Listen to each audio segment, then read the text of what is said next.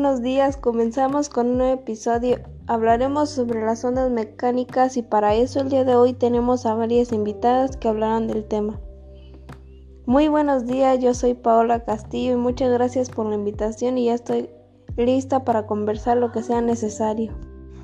Hola, mi nombre es Concha. ¿Cómo están mis queridos amigos? Pues muchas gracias por la invitación y agradecida de estar aquí. Pues como ya vieron, tenemos unas invitadas de lujo muy reconocidas en esta ciudad por el trabajo que hacen. Pues que comience ya que todos estamos listos. Para toda esa gente que nos escucha, ya están listos porque ya comenzamos. Yo comienzo porque quiero hablar de un punto importante de las ondas mecánicas y quiero saber qué opinan. Sí, claro, comienza y para eso estamos. Bueno, para mí las ondas mecánicas solo son un movimiento que se propaga con una cierta velocidad en el vacío. ¿Están de acuerdo? Claro, solo que según sus características las ondas se clasifican de distinto modo.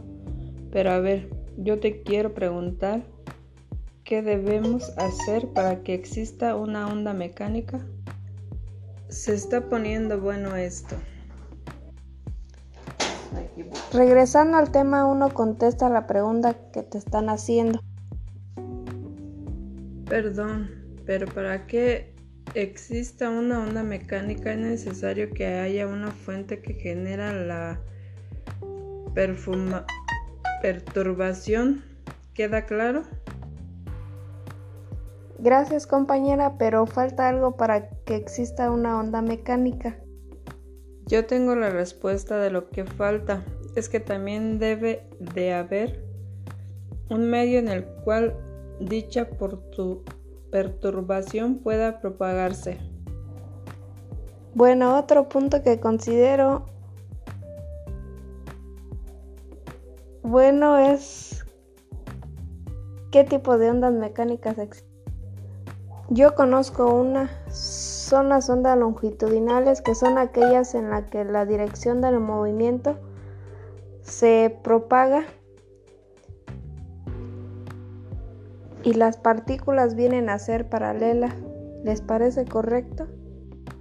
Sí, está correcto. Existen otras dos y son las ondas transversales y las ondas superficiales, nada más que no sé cuál es su significado, ¿alguien lo sabe? Yo entiendo por ondas superficiales que son las ondas mecánicas que se caracterizan porque viajan en torno a la frontera. Según de lo que he escuchado, las ondas transversales son aquellas en las que las partículas se mueven en forma perpendicular a la dirección de propagación. No sé si esté correcto o quieren que den su opinión. Bueno, después de escuchar toda esta conversación sobre el tema de las ondas mecánicas, ¿cómo ven si ahora damos unos ejemplos? Para mí un ejemplo sería el caso del, el caso del sonido.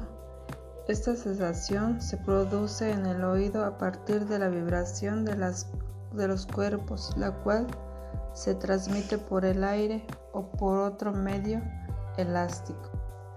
Pero a ver, ¿qué es lo que provocan las oscilaciones de la presión del aire? Provocan ondas sonoras que en el oído son transformadas en ondas mecánicas que luego percibe el cerebro. Pues al parecer a mí ya me quedó claro el tema de las ondas mecánicas.